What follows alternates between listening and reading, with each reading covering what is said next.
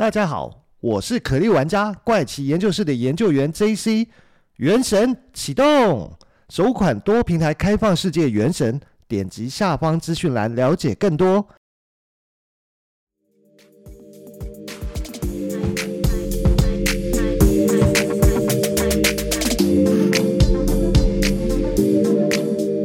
嗨，欢迎大家回到怪奇研究室，我是研究员 JC。那在呃上一集的时候，我们聊到呃，Elon Musk 马斯克哥的新计划，就是他新的呃狂语，就是他要在火星上面去自己去订定自治条例，告诉你们这些地球人，你们不要来管我们地球上，哪怕你是追求。地表上最强的国家美国，你也不要来管我们，因为火星的事情跟你们没有关系。你们千万不要自以为你们可以管得到火星，就是火星人有什么事情，就是用火星自己的自治条例自己去解决。你们不要妄想来干涉跟参与。那为什么会有这样的狂语呢？其实就是马斯克哥他真的在计划，他想要送一百万的地球人去移民火星。让这些人真的去住在火星，去自给自足。未来在火星再产出的第二代，他们就真的变成是那个原住民了，就变成是火星的当地原住民。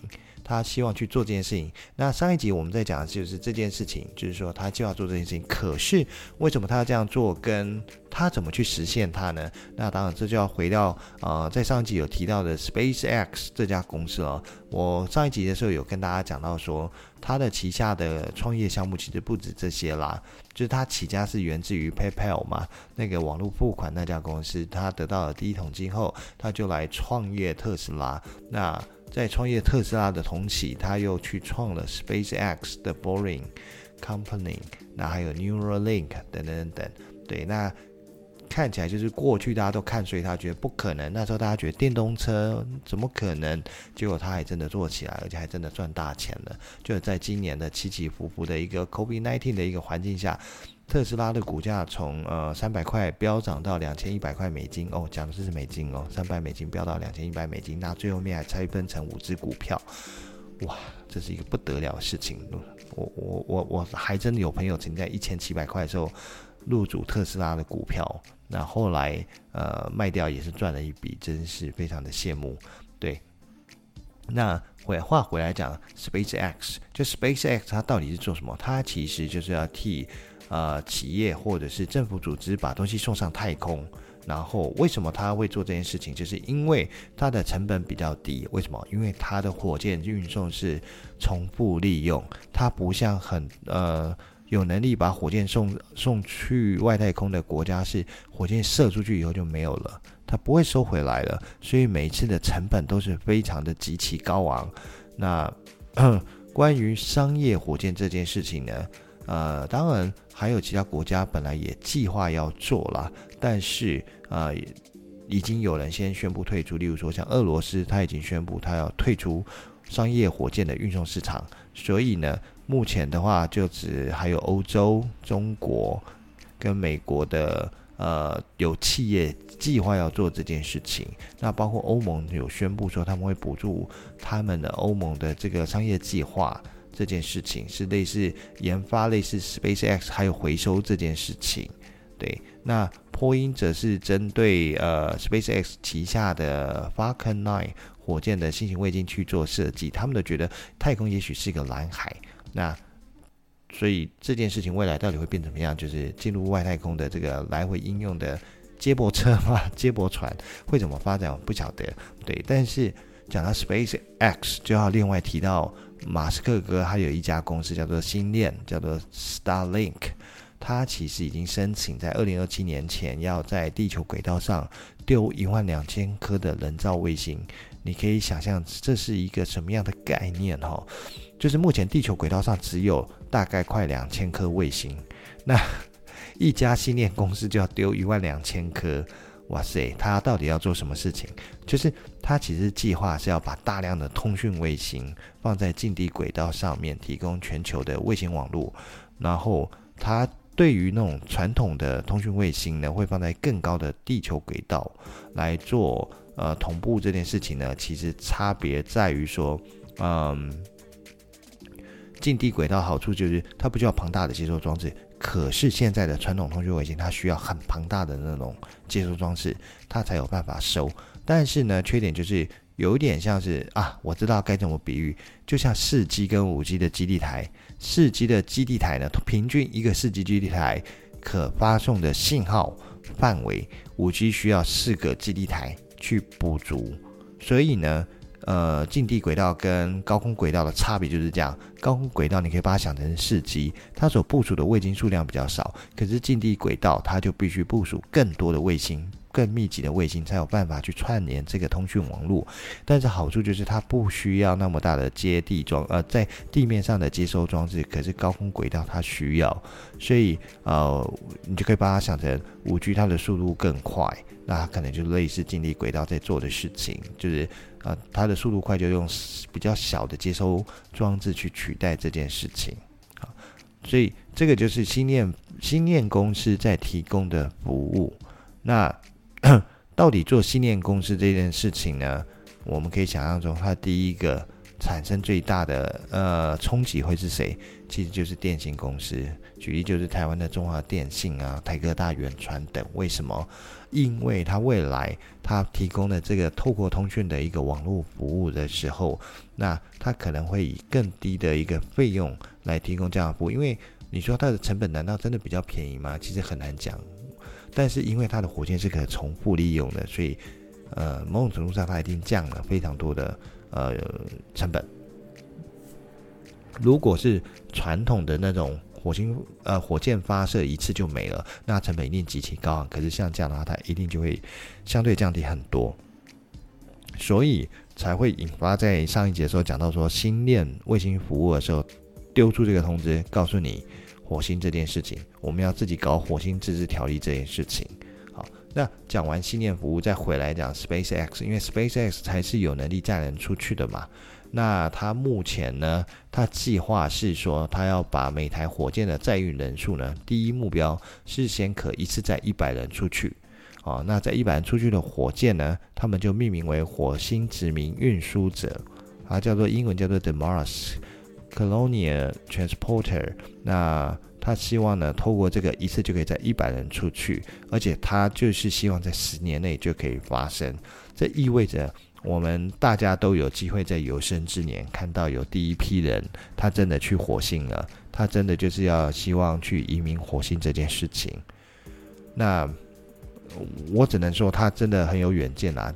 虽然，嗯、就是你现在看会觉得他很狂，就是这件事情真的能成吗？可是这就很像当年十几年前他创办特斯拉的时候，大家都觉得。好好的油车不开，有引擎车不开，而且到处都有加油站，这么方便。我要去买你一台电动车，我还要自己有充电座。因为国外跟台湾最大的差别，就是美国跟台湾最大差别，就是台湾毕竟还是比较人口密集的一个区域。可是美国，你想想看，他人都是。呃，你除了当趟市区以外，大部分的那个你出了郊区，它都是很远的。你不可能在路上开开，你你不要讲充电站，你可能连加油站都很难遇得到。那更不要讲能够让你充电的充电站，那应该更困难。所以在当初他们特斯拉在创办的时候，大家就不会看好它嘛。那可是你看现在来看，特斯拉又是另外一副另外一副样貌跟风景，对。那 我在收集相关的资料的时候呢，就很好玩。我就发现，在特斯拉的官方部落格上，他可是早在二零一五年九月十四号，他就写了一篇文章，就在他官方的部落格上面，部落格上面发布了一篇文章。这篇文章呢，他写了什么？他可是写在特斯拉上面哦。他写了移民火星 SpaceX 公司的方法和理由。那他是写说，Elon Musk 他的公司的四部分系列文章中的第三部分，那里面就写了说马斯克如何参与文章的撰写过程。他就写说，十周前呢，我开始撰写这篇文章，起初我未曾预料会遇到如此严峻的考验，但那就像那篇特斯拉的故事那样，当我意识到以下两点后，我就下定决心，因为这是一个极其极为重要的主题，在未来必然会引起。更加呃，会更加引起人类关注，人们关注。同时，这也是绝大多数人都不熟悉的领域。经过数周的研究以及与马斯克等人的讨论，呃，马斯克等人的讨论，对，没错。对于所谓的人类和太空的故事，我有更深入的了解。所以呢，他再一次彻底的重塑我脑海中对于未来的想象跟构思。在我构思这篇文章的内容时，我要确保每位 Way by White 的读者在读完的时候都能获得相同的知识，并能以此为基础继续他们的探索。好，首先这个文章当然不是马斯克写的，是一位呃谁写的？上面没写，但就是反正来源叫做 Way by Way but White。Way but why 不是 way by why，我前面讲说是 way but why，就是等一等，但为什么的文章？对，它其实里面就是告诉你说，它呃分成三个部分。那第一部分介绍它的背景，第二部分介绍移民火星的理由，第三这个部分则是深入去探讨移民火星的方法。所以呢，这件事情不是。马斯克哥今年突然想到，灵光一现就来讲的，而是他远在五年以前，他就真的在构思这件事情，而且还真的跟有人在讨论，那才会有这篇文章。那这篇文章其实就放在特斯拉的官网上面，但是我找到这篇文章是在中国特斯拉的官网上找到的，我没有在台湾的特斯拉的网站上有找到这一篇。那听众朋友如果有兴趣的话，你可以去中国特斯拉的官网去找，那找找到这一篇上面，它也其实非常的长，我没有来不及时间的关系，我来不及全部读完，所以我这边就不去讲他后面细讲的方法，而是从我自己收集到了其他的新闻里面去阅读出来去分享。好，那 为什么嗯他会做这件事情呢？对，就是前面。其实讲过，上一集跟前面其实都讲过，说，因为他想的是说，当地球万一再发生一次大灭绝，或者是你不无可想象或无法避免的灾难的时候，那我们人类怎么办？所以他才会画这个大饼，告诉你，我们就去火星吧，我们地球人就去火星吧，我们送一百万人去，在火星真的落地生根。那未来如果还有人要移民去的话，那就去吧。那 所以呢？他讲的这句就是我上一集讲的这三个条款里面的后面两个条款，其实很像是火星自治的一个宣语宣言。对，讲到自治宣言呢，宣言 发音很不标准呢，那就可以特别来回顾另外一个历史上的事件，就是在一六二零年的一件一个历史，就是一六二零年的九月呢，其实有一艘船叫做五月花号，相信很多听众可能小时候念课本或者是怎么样都听过五月花号。这这这个故事，那他其实载了大概呃一百零二人，那 从英国离开前往美国的弗吉尼亚，那他花了两个月时间呢，经过反正就是种种难以想象的恶劣天候吧，因为想看一六二零年的航海技术跟现在一定差很多，然后到了现在麻州的普利茅斯，但是五月花号上的人呢，并没有像之前就来到美洲的人一样。是一到了就迫不及待的上岸去找土地跟财富，而是他们一群人呢认真的开了一个会。那这个会议是由船上的四十一名成年男子共同协商了一份文件。那这份文件就是后来著名的五月花公约。然后，嗯。这五月花公约呢，它其实就是希望说，我们设定一个目标，我们是为了达成这个目标而写下的一个书面契约。那它其实是具备呃正义性程过程序，经过程序性正义形成的平等法律效力这件事情。所以呢，它虽然是短短的两百个字，但是经过全体人的同意呢，他们才去签下发布这件事情。就意思就是说，我们会组成一个公民的政治团体，那我们希望在公平公正的原则下，那制定这个法律呢，来约束我们这些人，让我们这些人在有这样的一个基础上面，那去实行自治还有法治这件事情。话说呢。英国在美国的第一块殖民地是在一六零七年，是比刚刚前面讲到的五月花号还要早了十三年到了美国。那他们第一块殖民地弗吉尼亚，他们那时候就是直接献给英国女王，代表的是我们还是需要英国国王的授权的。那可是呢，美国人可是现在的美国人啊，可是把五月花公约看成是美国的出生证。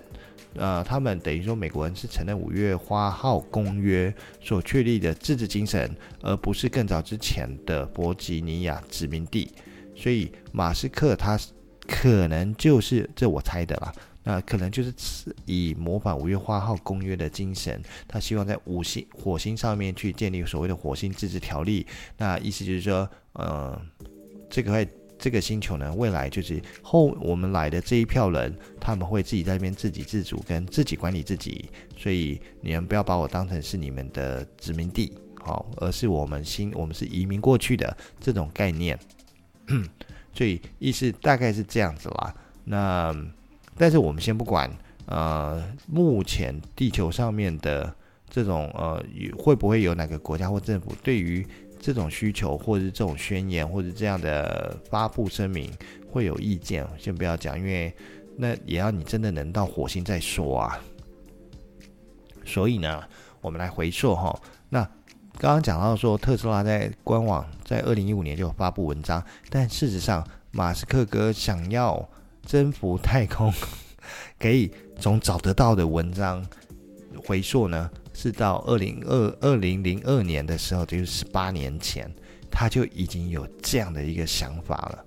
因为在那个时候，他就成立了几家公司，包括呃，就是像是他就成立 SpaceX 这个公司，它主要经营三大业务，就是在上一集有提到所谓的 Starship，它叫做星舰，或者是叫做 Crew Dragon，就是龙飞船。还有 Starlink Satellite，就是星链卫星这三大业务，所以基本上它提供所谓的呃近地轨道的卫星通讯服务，那就是 Starlink 星链。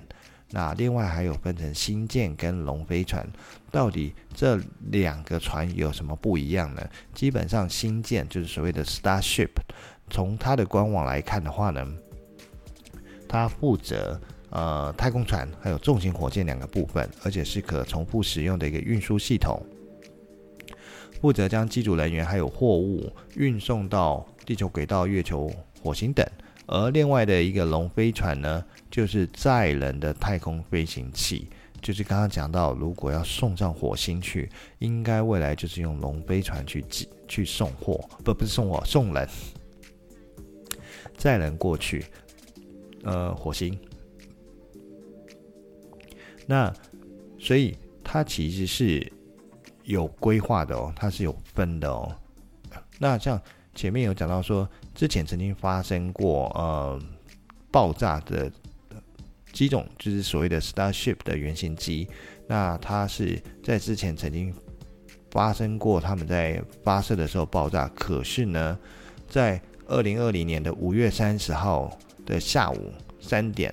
然后，SpaceX 的龙飞船就成功的搭乘猎鹰九号火箭，将美国两名太空人送上国际太空站。那这是 SpaceX 成立十八年来首次执行载人的飞行任务，呃，也是首次的商业载人呃航太发射成功。那前面刚刚讲过嘛，目前在全世界只有俄罗斯、美国跟中国有能力将人送去太空，那是因为他们是靠国家政府的力量，所以。SpaceX 它就是一家民营企业，第一第一家民营企业有能力有能力把人送上外太空。对，那 所以他才会有这样的一个狂语，希望说在十年内就可以先把人送上火星这件事情，甚至呢，他说他希望他每年有能力建一百艘飞船，这样子十年内他就可以有一千艘，那就意味着他可以送货量可达一亿吨。或者是把十万人送去火星，所以目前来看，这些当然都还是很不可能的事情啦。可是这就好像是在两千年初有部电影叫做《关键报告》，那是汤姆克鲁斯主演的。那时候里面呢，他讲的是有呃先知会告诉你未来会发生犯罪。可是我要讲不是犯罪，预知犯罪这件事情，而是讲那个时候他就在玻璃上面用。在特制的手套在边滑滑滑，就可以把很多资讯在上面调出来，放大收看，可能可以看影片，可以浏览文件等等等，然后又可以缩小丢到旁边去。那这个听起来有没有很像我们现在在用的智慧型手机？也是透过一片那个触控荧幕，可以在上面点开不同的 App，你可以看影片，可以玩游戏，可以阅读文件，甚至可以在上面做简单的文字编辑等等等。但是这件事情在两千年初的时候，你在看到那个，你会觉得哇，不可思议，那就是电影情节嘛，就是电影特效才能做出来。可是从零七年出现 iPhone 以后，诶，这件事情就变成真了。那慢慢的就越做越大，所谓的触控荧幕就越做越大。到现在的笔电，它或者是一般的荧幕，它也可以做成触控荧幕，更不要讲车联网里面的车荧幕，这些都可以做到触控萤幕。这就觉得说，很多事情在一开始的时候，你都会觉得它是很不可能，可是慢慢的、慢慢的，好像就越来越有可能。所以呢，我们说，呃，马斯克哥很狂的这件事情，未来会不会成真？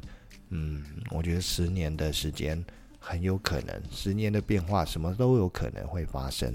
但是那个马斯克哥也说了哈，那虽然他计划要把人在十年内就把人送上去火星，但他也讲了，他第一批登上火星的人可能永远都不会回来地球。呃，不是因为呃返程的船票太贵，而是作为第一批的拓荒者，他可能遇到很多你想象不到的事情，所以要承担。可能是健康、疾病、意外风险等等等等，而且更重要的是，他可能希望第一批这些人他们会留下来，等于就是一个嗯始祖的概念吧。你要这边做很多的基础建设，去实验有没有办法这边种植食物吗？还是植物吗？还是什么等等等等。所以呢，未来而且这些人去了，会不会真的自己建立一个？主权国家不晓得，那可能真的就是等看看这十年内他会不会真的把人送上去，会不会有人真的也想要移民去？那到时候我们就可以知道了。那未来甚至会不会发布说，就有点像是当初美国脱离英国，然后还发生战争一样？我觉得，嗯，不知道这件事情，到时候再看看吧。等，但至少感觉是似乎是在我们有生之年都会看到有人登陆。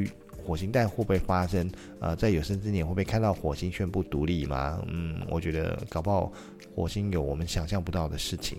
那能不能成功呢？我觉得那都很难讲。但是，呃，至少这会让我们更感觉好像很多事情过去都是出现在科幻小说或者是科幻电影里面的事情，现在开始要成真了。而且，真的就是说。当然，我也希望他能成功啦。万一地球真的发生了什么不可抗拒的大灾难的时候，至少你还有另外一个退路。可是到时候谁有那个能力买那个船票去火星？哦，那又可能不是大部分人都能做到的事情。对，那这就是为什么马斯克他喊出，敢在这个月初喊出说他要做自治条例，其实就是他把他的计划一步一步慢慢实现吧。那到底最终会发生什么事情？我觉得。我们大家都可以继续看下去吧，可能不会那么快发生，可是可能在未来的在五年、十年，它会慢慢的更明朗。那差不多，我觉得故事跟大家分享差不多了，就是到这个时间了，那就先跟大家说拜拜了，我们下集再见喽，拜。